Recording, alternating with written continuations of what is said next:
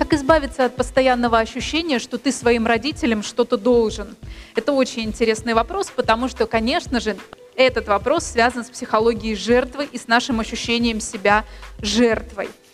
Очень важно, если родители что-то просят, и вы не можете это дать, сказать, мама, у меня нет этих денег, у меня нет этого времени, у меня нет этих возможностей, сказать честно. Часто, когда мы не даем честно и не говорим честно, мы пытаемся как-то изыскать возможность сделать что-то для своих родителей. И часто мы устаем и выгораем. У меня к вам вопрос, как мы относимся к родителям, когда э, в тот момент, чтобы что-то дать им, мы выжимаемся как лимон. Как мы к ним относимся в этот момент? Ну, с раздражением, правда, мы относимся, а к себе точно так же. Поэтому очень важно научиться честно говорить маме, что у меня нет достаточного дохода, времени, возможностей, еще чего-то и так далее. Но как же я скажу маме, это же стыдно, но это же правда. И это очень важно, что правда, мама знает, что у вас этого нет, она именно поэтому и просит у вас, чтобы вы это ей дали. Но она не просит этого, она просит правды мамы просят и папы у нас то, чего мы им не можем дать, тогда, когда мы притворяемся перед другими людьми, что у нас все есть и мы все можем. Понимаете? Поэтому будьте честны. Это выгодно для жизни и вообще. Говорите честно, снимайте лапшу с ушей своих родителей. Не надо никого обманывать. Родители не принимают моего партнера, как быть счастливой. Ой, это вообще интересный вопрос. Дело не в партнере. Нас учат испытывать сострадание к тем, кто мыслит иначе.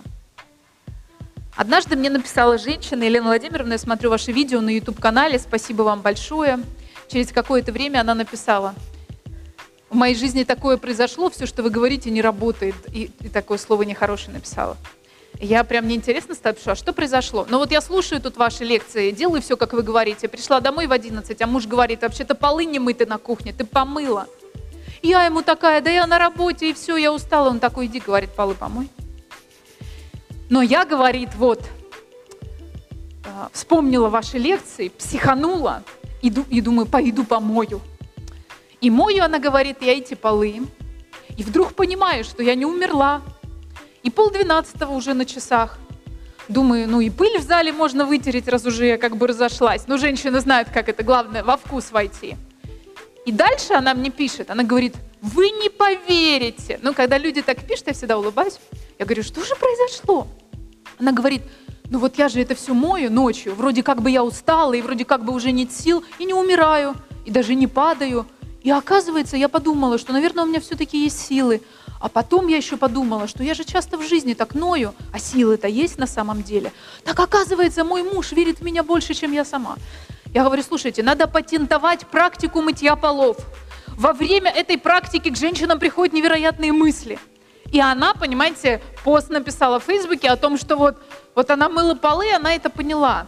И у них потом состоялся с мужем очень хороший разговор, потому что оказалось, что действительно она любит пожаловаться, поныть, когда можно еще работать и сделать больше, но знаете как, идти до конца своих возможностей.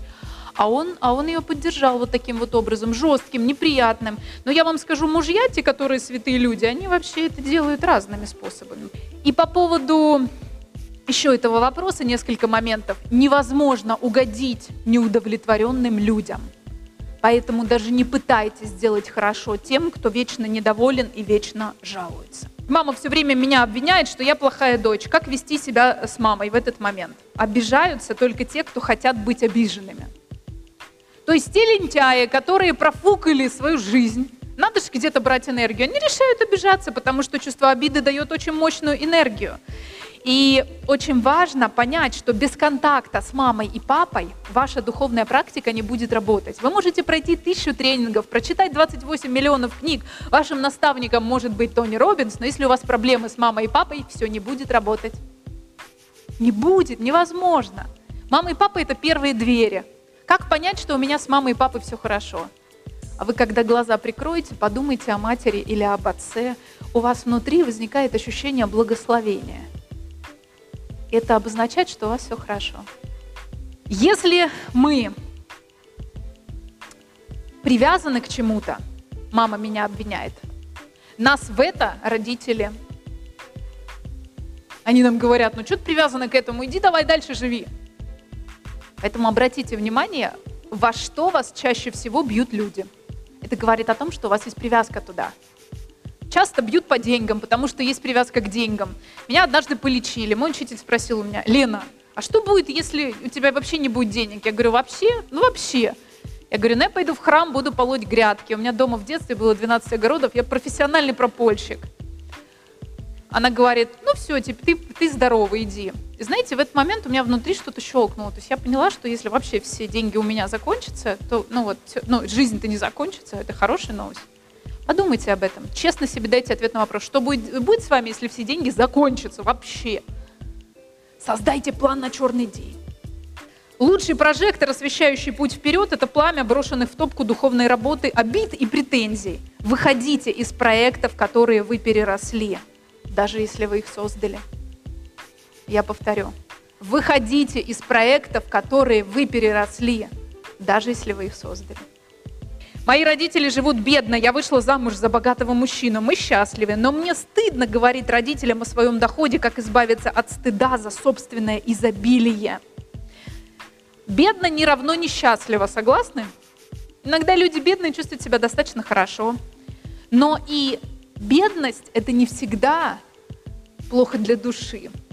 Вы слышали, что в разных религиях иногда люди э, выполняют духовную практику, когда они отказываются от чего-то осознанно.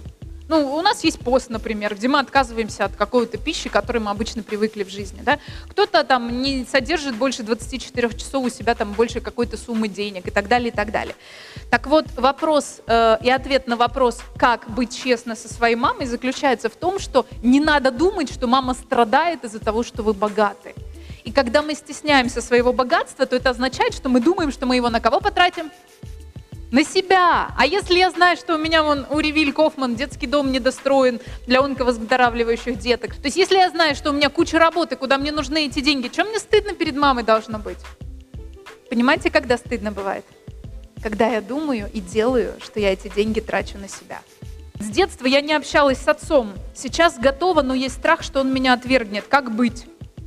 И тут ответ очень короткий. У нас есть два повода начать общаться с родителями, если у нас нет с ними связи. Я думаю, это моей Лизе тоже предстоит через какое-то время сделать. Первое. Я хочу встретить маму или папу, чтобы они мне все додали, долюбили. Знаете таких людей? А второе. Я хочу встретить мать, маму и отца для того, чтобы отдать им любовь. И если у вас есть возможность общаться со своими родителями, пока они в этой галактике, и даже если они уже в другой галактике, не упускайте этой возможности. А, папы и мамы – особенные люди в нашей жизни.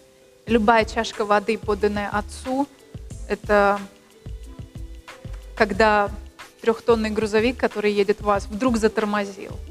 Это все происходит от добрых действий в сторону наших родителей. Внимание! Неважно в этот момент, что они про нас думают. Просто станьте маньяками любви для ваших мам и пап. И это изменит вашу жизнь.